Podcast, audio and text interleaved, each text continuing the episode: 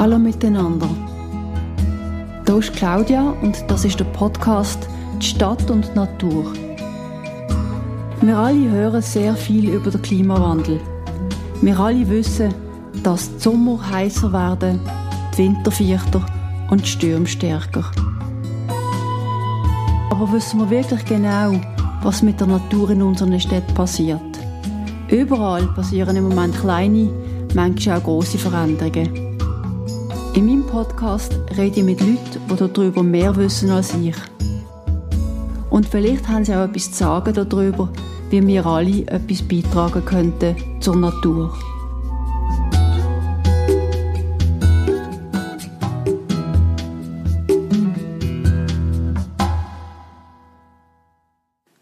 Ein paar gescheite Leute haben einmal gesagt, dass es in der Schweiz nicht so große und prägnante Metropole gibt wie in anderen Ländern. Die Schweiz gleiche eher in einem langen Schlauch von Basel bis Genf mit einzelnen Städten und viel Agglomeration dazwischen. Ich bin darum einmal aus der Stadt raus in eine Gemeinde vom Zürichsee gereist, nach Horgen. Dort hat es ein gelungenes Beispiel dafür, wie der Garten von einer grösseren Siedlung, von einer traditionellen Rasenlandschaft in eine Biodiversitätsoase umgestaltet worden ist.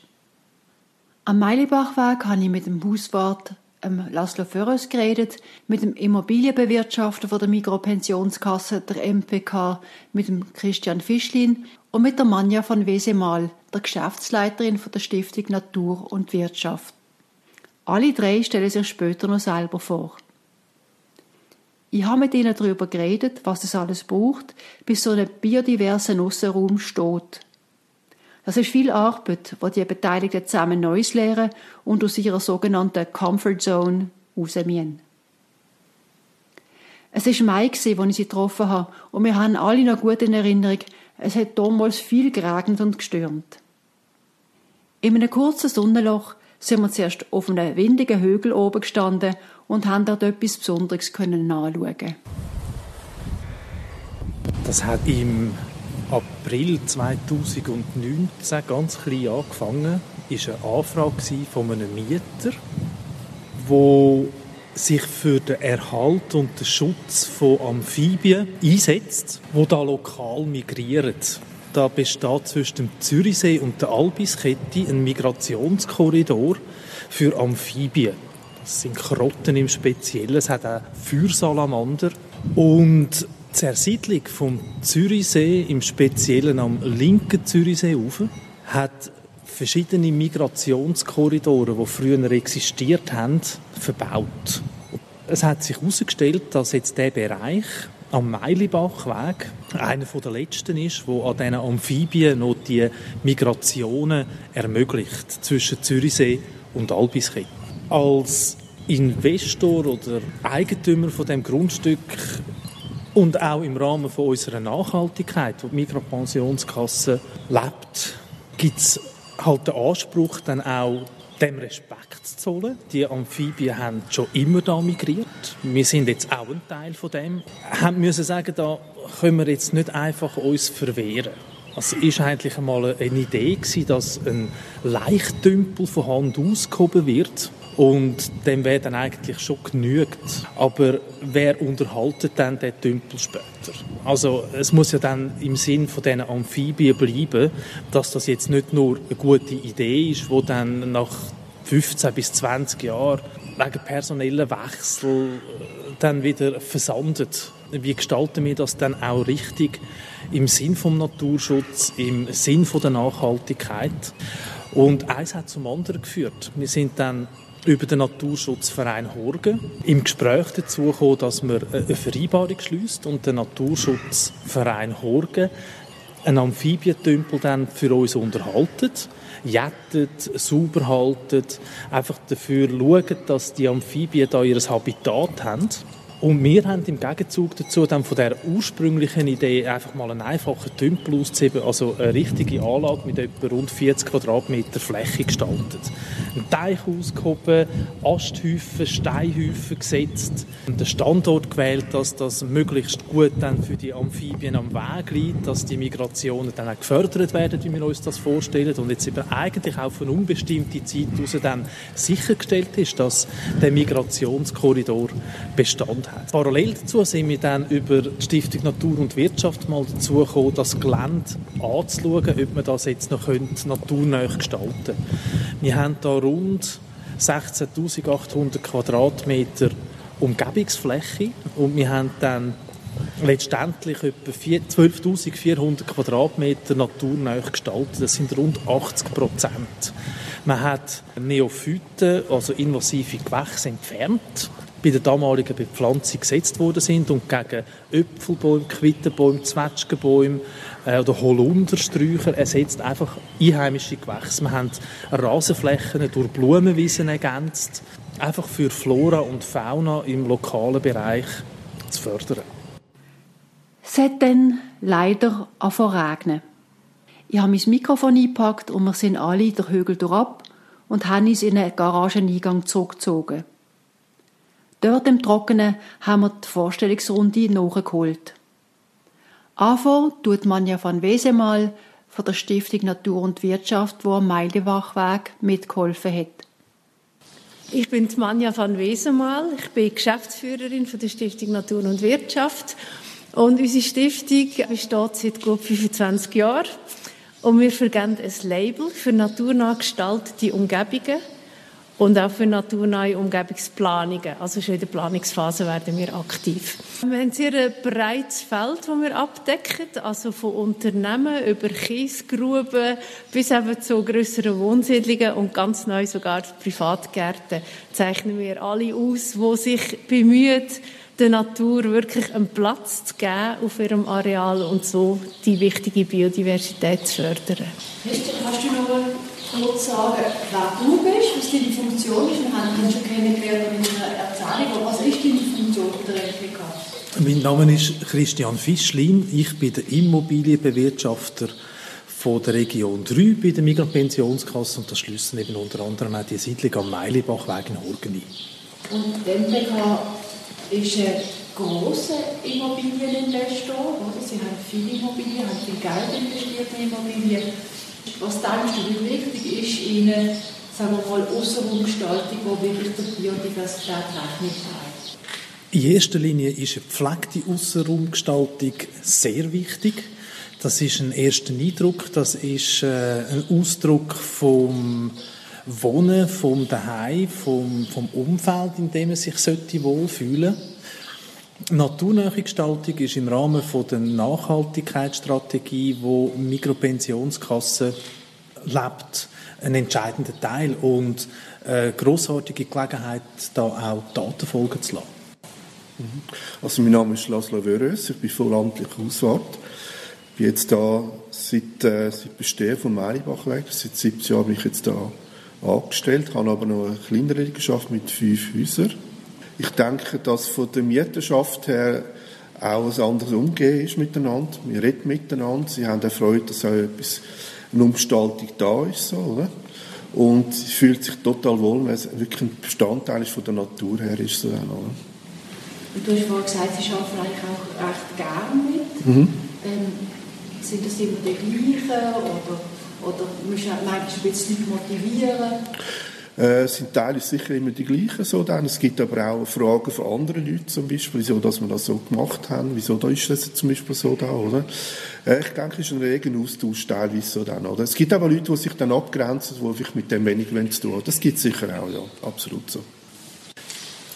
Der Initiant von dem ganzen Projekt ist ähm, naturschützerisch sehr engagiert und hat von sich aus dann auch seiner Funktion als ehemaligen Oberstufenlehrer dann ähm, interessierte Mieterinnen und Mieter angeschrieben und auf den Umstand von diesen Amphibien hingewiesen und eine Interessensgemeinschaft gegründet.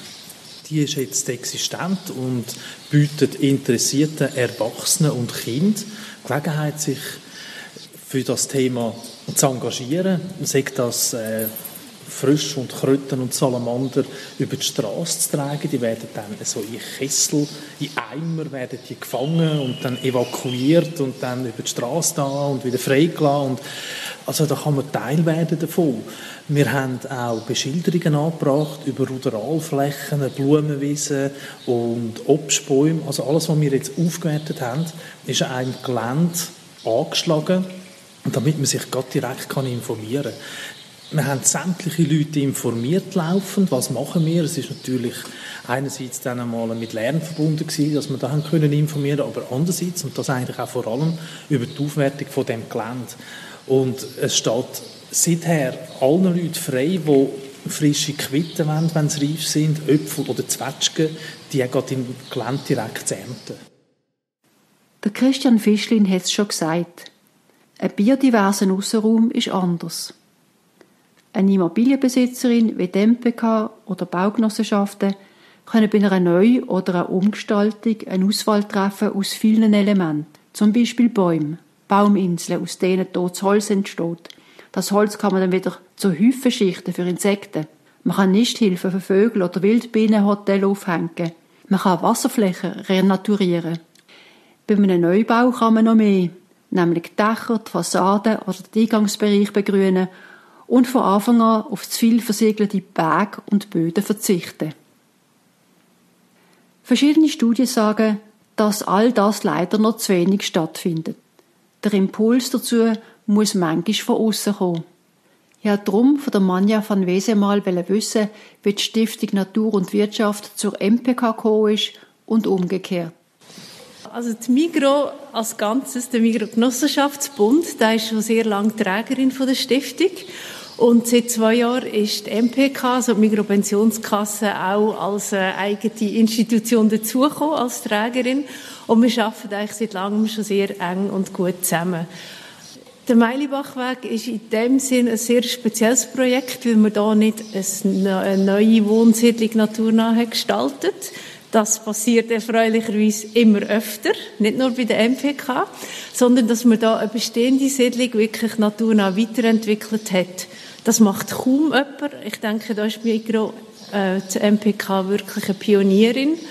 Und sie machen das nicht nur da, sondern wir sind jetzt dran, immer mehr und mehr, Schritt für Schritt, immer mehr Siedlungen naturnah weiterzuentwickeln.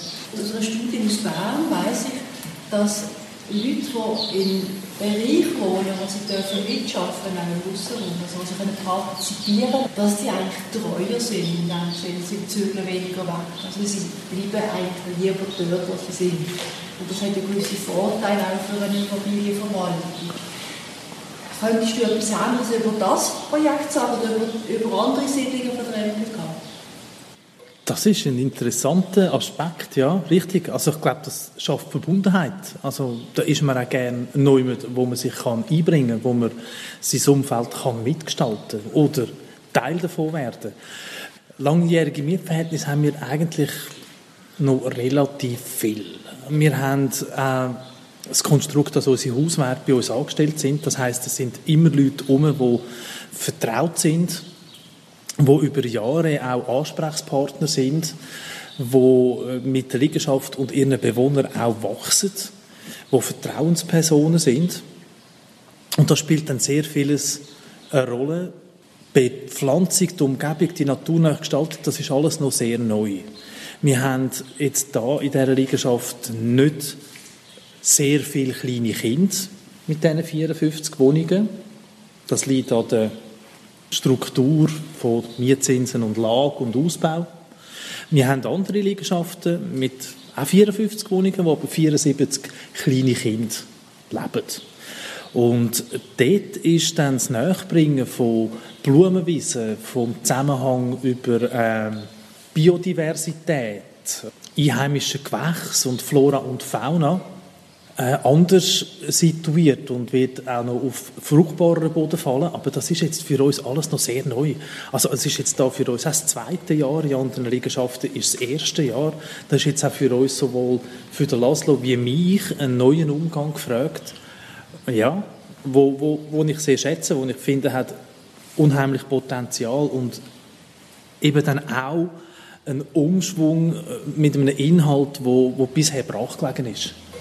Du hast vorhin ein bisschen erzählt, dass es so etwas in Anführungszeichen die alten Werte gibt und die neuen Werte. Wenn du das müsstest vergleichen miteinander, was ist alt, was sind alte Werte, was sind neue Werte? Die alten Werte hat vorher ähm, der Christian auch erwähnt, oder?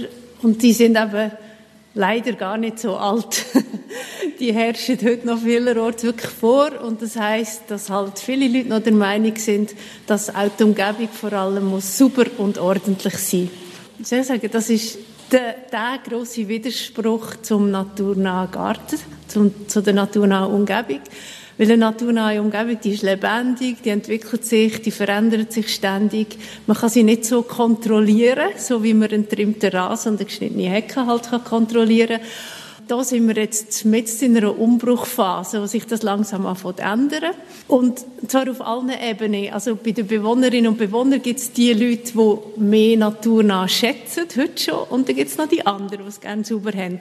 Und so geht das auf. Bei den Hauswerten gibt es beide Sorten, sage ich jetzt mal. Bei den Wirtschaften gibt es beide und eben auch bei den Immobilieneigentümern und bei den Investoren. Wenn ich noch noch etwas anfügen. Wir haben ähm, im Auftrag vom Bundesamt für Umwelt vorletztes Jahr, ja genau, eine kleine Erhebung gemacht. Und im Rahmen von dieser Erhebung haben wir eben auch Umfragen gemacht unter den Mieterinnen und Mietern von naturnah gestalteten Wohnarealen, die von uns zertifiziert sind. Und dort ist ganz klar herausgekommen, dass für die Mieterinnen und Mieter ist die naturnahe Umgebung einer der wichtigsten Entscheidungsfaktoren gewesen, dort zu ziehen oder dort eine Wohnung zu kaufen, weil sie das halt schätzen. Klar, das ist eine Auswahl von Leuten, aber trotzdem, es ist, es gehört zu der Visitenkarte von einer Wohnung und es ist die, die man zuerst sieht, wie das auch der Christian vorher gesagt hat. Und heute gilt Naturnah immer mehr wirklich ganz klar als Bonus. Wir haben dann auch mit den Investoren geredet und die sehen das genauso. Also alle von uns Befragten haben wirklich gefunden, eine naturnahe Umgebung ist ganz klar ein Vermarktungsvorteil. Und dann vielleicht noch etwas Interessantes, eben in der Regel gefällt es den Leuten, wenn es naturnah ist. Es gibt einfach zwei ganz, ganz wichtige Bedingungen, die darf man echt nie vergessen. Das eine ist, was so am Meilibachweg eben sehr gut gemacht wird, ist, man muss die Leute gut, gut informieren, was man macht, wieso man es macht, dass der Asthaufen ein Daheim ist für eine Igelfamilie und nicht ein fauler Hauswart, der die immer noch nicht auf die Seite geräumt hat. Und das andere ist, die Mieterinnen und Mieter müssen die Umgebung auch nutzen dürfen. Also was nicht geht, ist, dass man eine wunderschöne Magerwiese macht und dann äh, ist es eine Katastrophe, wenn ein Kind reinläuft, weil der Ball reingerollt ist oder wie so ein Blumenstrauß machen oder so. Also man darf bei all dem auch Mieterinnen und Mieter nicht vergessen. Und wir von der Stiftung, die ja uns auf die Fahne geschrieben haben, Biodiversität zu fördern, sagen gleichzeitig immer dazu, es muss den Nutzerinnen und Nutzern auch gefallen, weil sonst ist es nicht nachhaltig.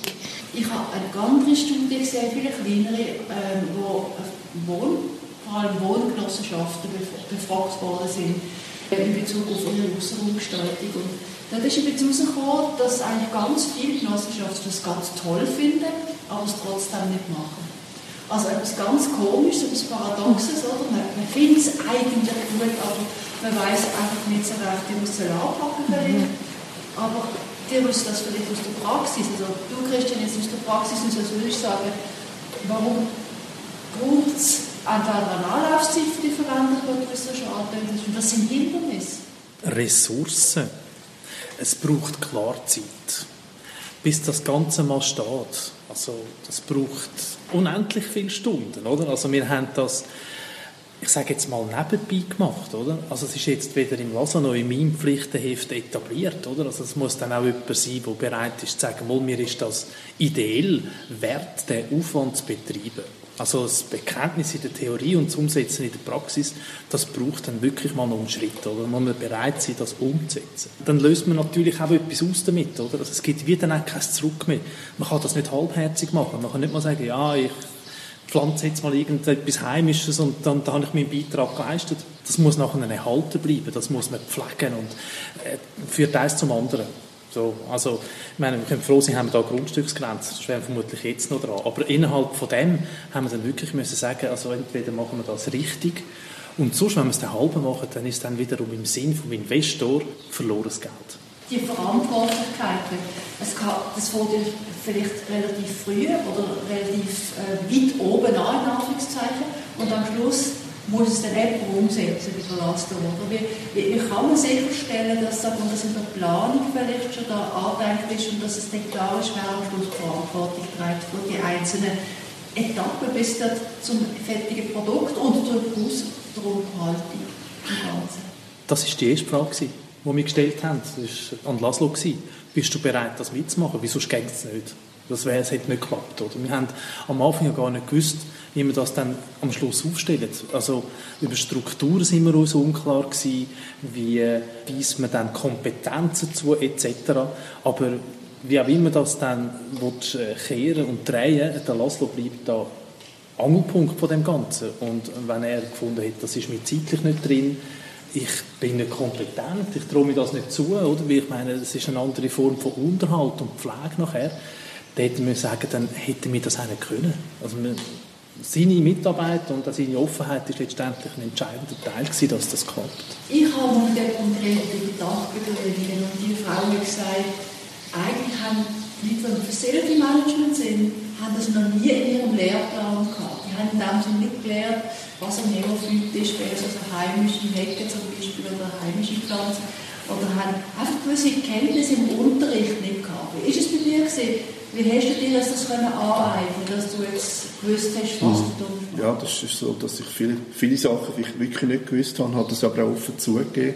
Ich denke, dass die Leute haben das auch geschätzt, auch die Experten, dass ich auf sie zugehe, wenn ich weiß es nicht, wie muss ich das machen zum Beispiel. Eben, wir haben 17 Jahre lang so geschafft, wir hatten die Gewohnheit gehabt, wir haben gewisse Sachen eingesetzt, Maschinen oder Chemie zum Beispiel, und ich jetzt muss ich ganz klar eine andere Arbeitstechnik aneignen und so. Ich bin mir auch nicht schade gewesen, ich weiß es wirklich nicht, was kann ich jetzt da machen? Und das ist wirklich mit offenen Ohren ist das so entgegengenommen worden. Also. Ähm, hast du irgendein Beispiel, wo, dir besonders, wo besonders dir in Erinnerung ist, wo, wo irgendwie ein Aha-Erlebnis hast, wo du wirklich gemerkt hast, oh ja, jetzt habe ich etwas gecheckt? Zum Beispiel jetzt, wenn man die Wissen schneiden hätte ich jetzt gesagt, ist klar, nachdem es genug hoch ist, würde ich es mit, äh, mit den Sensen durchgehen und dann schneiden so. Und dann hat schon geheißen, das darf ich nicht, das sollte man nicht so dann, oder? Man muss mit dem Balken reden, man macht zum Beispiel die kaputt. Zum Beispiel. Und so weit habe ich gar nicht gedacht. Ich habe mit dem, mit dem Motorsensor habe ich zum Beispiel jetzt äh, einen Hang geschnitten, zum Beispiel so, oder? Und da habe ich schon das erste Mal schon müssen, aha, genau, das ist wirklich so, muss eine andere Technik wählen, zum Beispiel so dann, oder? Zeitpunkt, absolut. Habe ich auch nicht gewusst, zum Beispiel, oder? Ich dachte, ja, wenn sie genug hoch ist, schneiden, liegen lassen, drei, vier Tage zusammen, so habe ich es gelernt. Kann. Nein, ich muss eine andere Technik anwählen, zum Beispiel so dann. Hast du denn können irgendwann auch mal eine Weiterbildung machen für so etwas Ähnliches? Bis jetzt habe ich das noch nicht in Anspruch genommen, aber das sicher im Hinterkopf natürlich so dann, oder? Eine Weiterbildung ist immer gut von dem her gesehen, oder? Ich habe jetzt aber immer so gute Ansprechpartner gehabt, wo ich mit einfachen Mitteln zum Beispiel anrufen oder das muss auch schreiben oder bei einem Gespräch kann ich sehr viele Fragen können, sind beantwortet worden. Aber Weiterbildung finde ich absolut ist sicher, habe ich im Hinterkopf, finde ich eine gute Idee, ja. Können wir erinnern, dass die heute etwas am Machen sind mit Ja, genau. Ja, genau. Ja, eben, es ist vorher gesagt worden, es ist, das Allerwichtigste ist wirklich soll ich sagen, die Hauptarbeit von da, wenn alles fertig ist, so wie es ausgeführt worden ist. Eben Leute wie der Laszlo sind die, die die naturnahe Umgebung am Leben erhalten und eben auch dafür sorgen, dass sie ankommt bei den Mieterinnen und Mietern. Also für die Akzeptanz sorgen im Prinzip ja auch eher. Ähm, und wir merken halt auch, wir haben ja zu tun mit sehr vielen verschiedenen Wohnsiedlungen, mit vielen Hauswerken und die Weiterbildung oder, oder auch die Ausbildung in diesem Bereich ist sehr vernachlässigt. Einfach aufgrund von der Geschichte, oder, wie man das früher gelernt hat und weil das Thema sehr neu ist. Und wir haben total Freude, weil im Moment sind wir dran, zusammen mit der Mikropensionskasse so Weiterbildungen für Hauswerte zu organisieren. Das ist im Moment eine kleine Sache. Das sind nur, nur jeweils einen halben Tag zu einem Thema. Und das tut einer von unseren Fachexperten führt durch die Weiterbildung und, und das ist auch ganz wichtig, der Fachexperte gibt quasi seine Handynummer raus und alle Teilnehmerinnen und Teilnehmer von dem Kurs dürfen dem jederzeit anrufen. Und das ist eben auch essentiell, weil es nützt nicht mal einen halben halben Tag zu hören, wie wir es machen würden. Dann vier Wochen später stehst du Geld draussen in, deinem äh, in deiner Wiese und denkst, hey, warte, was ist das schon wieder gewesen? Und das bietet, so Sachen bieten wir als Stiftung halt an, dass wir die, die von uns auszeichnet sind, wirklich dann langfristig begleitet und so halt auch ein bisschen mithelfen, dass die Qualität kann erhalten bleiben von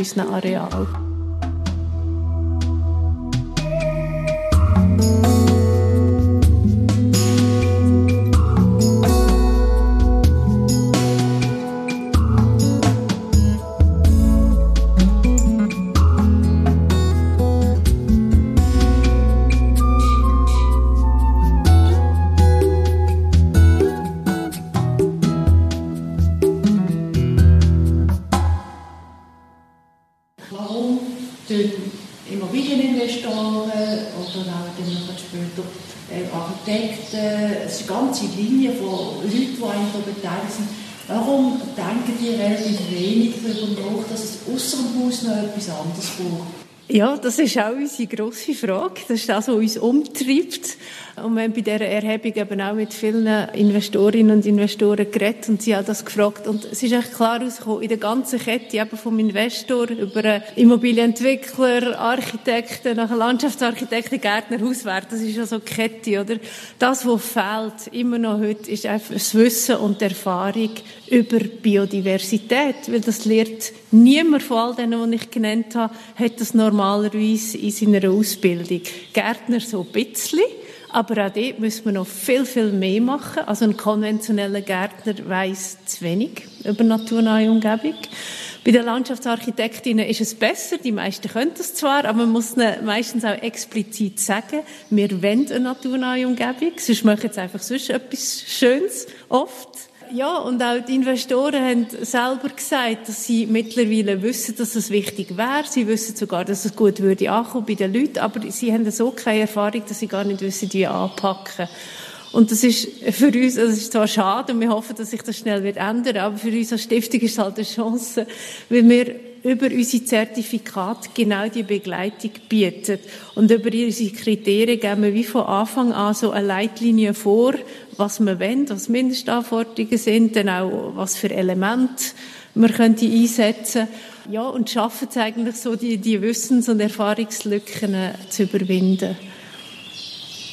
Christian, was meinst du aus deiner Erfahrung jetzt von innen raus, von einem grossen Immobilieneigentümer?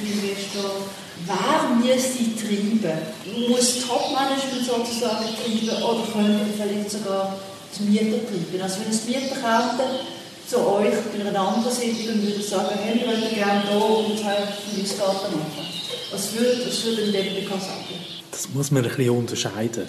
Also da gibt es mietrechtliche Aspekte, wo halt dann auf Überlassen von Mietflächen gegen Geld basiert und der Anlage als solches, wo sich dann in Mietflächen und allgemeine Bereiche unterteilt. Und da ist halt der Umschwung der allgemeine Teil. Also da gibt es halt eine Abgrenzung im Bereich von Sitzplätzen oder Terrassen, wo dann der Mieter kann Einfluss nehmen kann. Eine individuelle Gestaltung von einem beispielsweise Gemüsebeet, oder? Das geht halt nicht, oder? Also, das verletzt den Grundsatz von der Definition von Mietfläche, die man dann mal irgendwann geschlossen hat. Auch Bäume, oder? Also, das, das sind Erfahrungen, die man halt macht. Der Baum bleibt, der Mieter geht. Irgendwann ist es kein Bäumchen mehr, sondern eine grosse, schöne Tannen, oder? Und die macht Schatten, hat riesige Wurzeln, muss gefällt werden. Da ist man halt Vermieter spezifisch dann schon früh prophylaktisch und findet, das geht dann nicht. Oder? Trotzdem, es ist ja auch da ein Impuls von einem Mieter der es ausgemacht hat, oder? Also das kann von beiden Seiten kommen, das ist jetzt bei uns so. Am Beispiel vom Meilibachweg ist der Impuls von einem Mieter gewesen, der eigentlich zu dem ganzen Projekt geführt hat. Andererseits haben wir eine Nachhaltigkeitsstrategie, innerhalb derer dann eben die naturnahe Gestaltung von Umgebungen bei Neubauten proklamiert wird. Und das ist dann wiederum unsere Geschäftsleitungsetage, die das dann irgendwann einmal definiert. Also da trifft sich eigentlich das Ganze von beiden Seiten. Das eine schließt das andere nicht aus.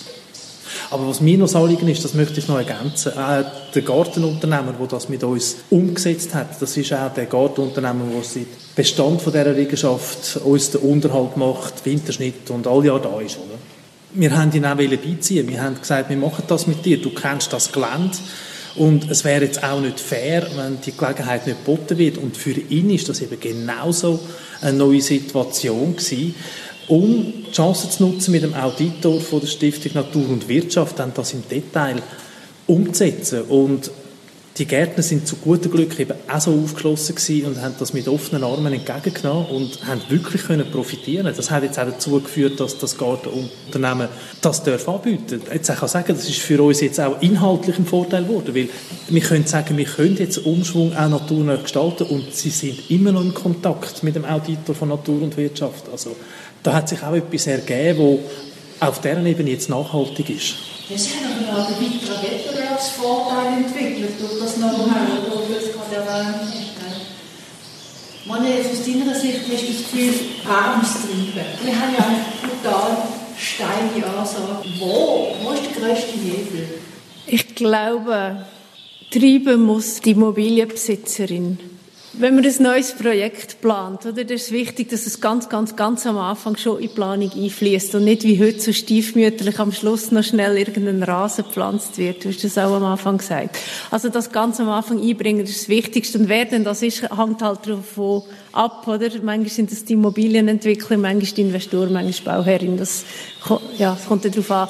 Aber schlussendlich ausschlaggebend jetzt für uns, aus unserer Erfahrung, ist quasi, dass der, der das Geld hat, der muss Treiber sein.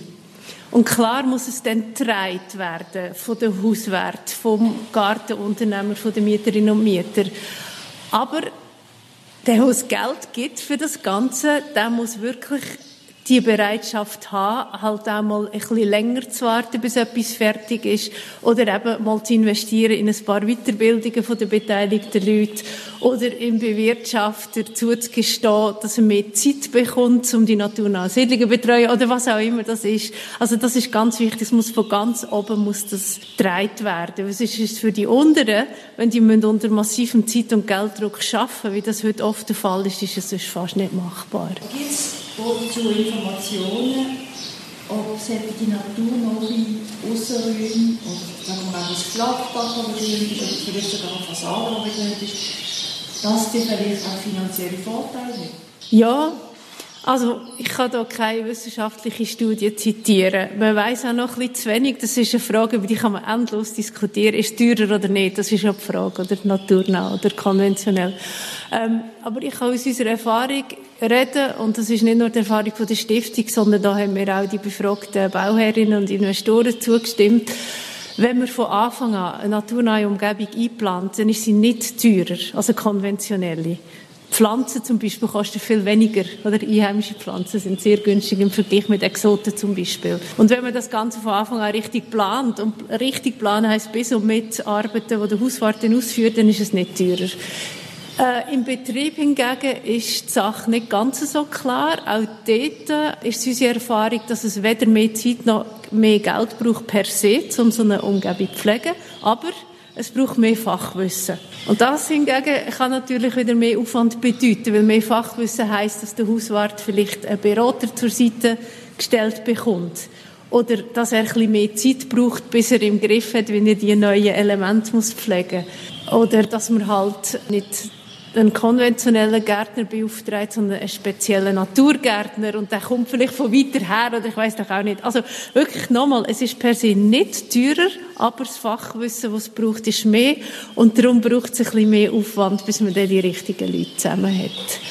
Meine Erfahrung Christian, mit, mit Unternehmen ist, wenn etwas Neues da ist, etwas Neues, was man muss lernen dann funktioniert das eigentlich am besten, wenn irgendjemand im Haus innen, in der Organisation, ein Advokat ist dafür, also sozusagen anstoßen, sagt, ich finde das jetzt wichtig, dass ich es mal mit euch anschaue.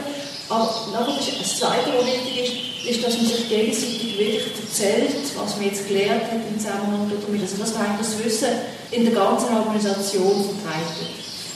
Ist das ein Prozess, der bei euch jetzt angefangen hat jetzt? Oder habt ihr einen Strategiewechsel gemacht? Wir haben im letzten Sommer anlässlich von einer Mitarbeiterversammlung an einem Anlass die wir jährlich haben für all unsere vollamtlichen und nebenamtlichen Hauswerte, da vor Ort eine Führung gemacht und haben mit dem Auditor von der Stiftung Natur und Wirtschaft mit dem Gartenbauer, der damals an der Ausführung betraut war und äh, auch weiterhin da im, im Auftrag steht, die Umsetzung von dieser Neugestaltung veranschaulicht. Es haben verschiedene Hauswerte auch bereits die Gelegenheit genutzt und, und Kontakt aufgenommen mit dem Auditor dass man auf dieser Ebene zum einen, aber zum anderen halt eben auch der Gartenbauer Wissen hat können öffnen, wo für ihn bisher fremd war.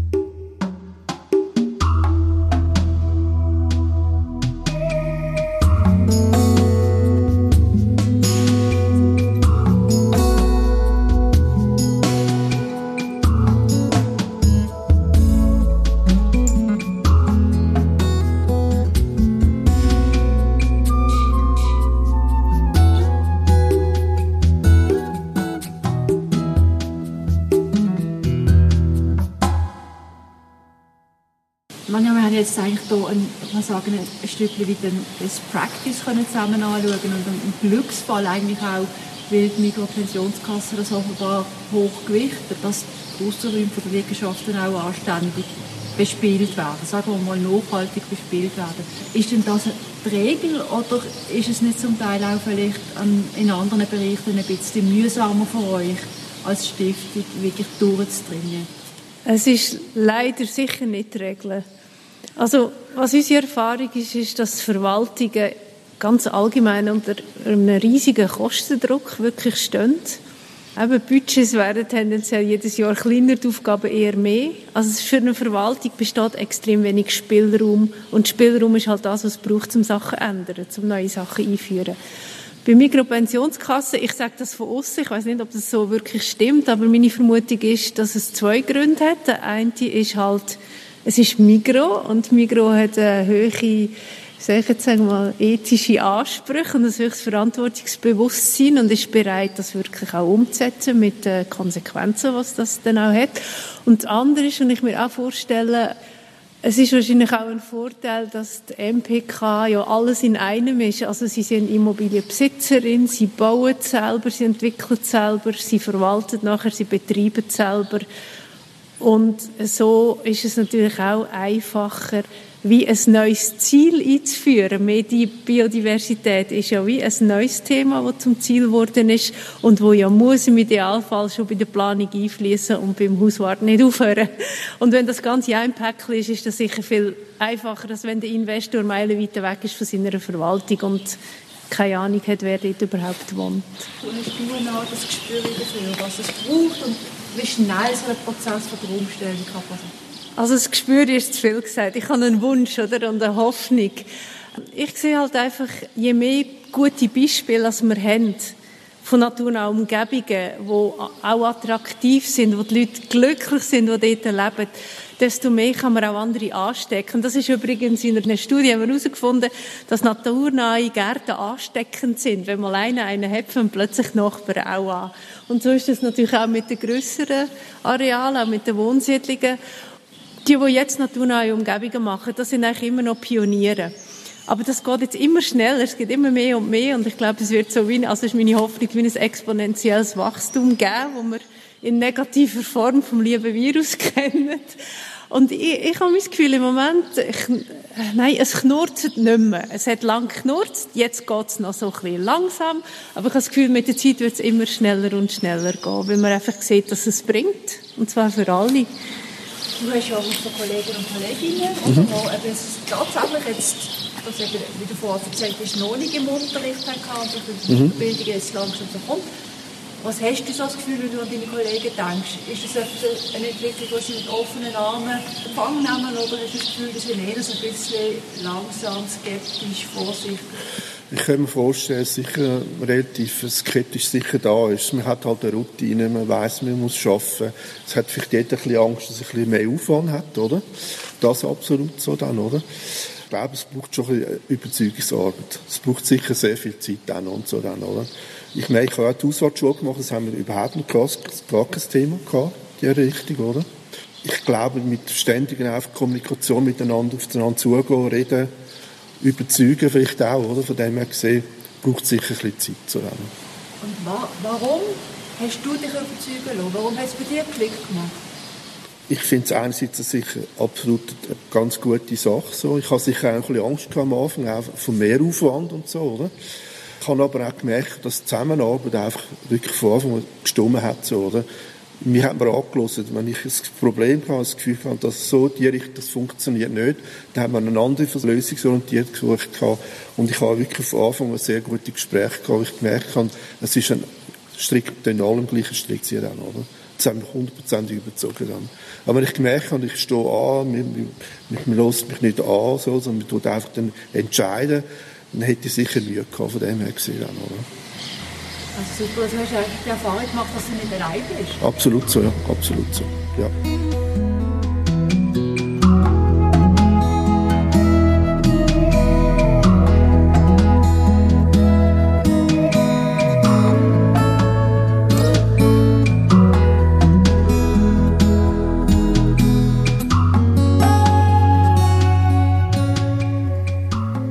Wieder eine Folge von Natur und Stadt und ich hoffe, dass sie Ihnen gefallen hat. Ich danke Laszlo Börös, Christian Fischlin und Manja van Wesemal recht herzlich für ihre Zeit. Mir ist klar geworden, dass es, wenn man das natürliche Ökosystem schützen und unterstützen will, dass es dann daneben auch ein menschliches Ökosystem von Investoren, Architektinnen, Gärtner oder Hauswärten braucht, wo alle in die gleiche Richtung ziehen.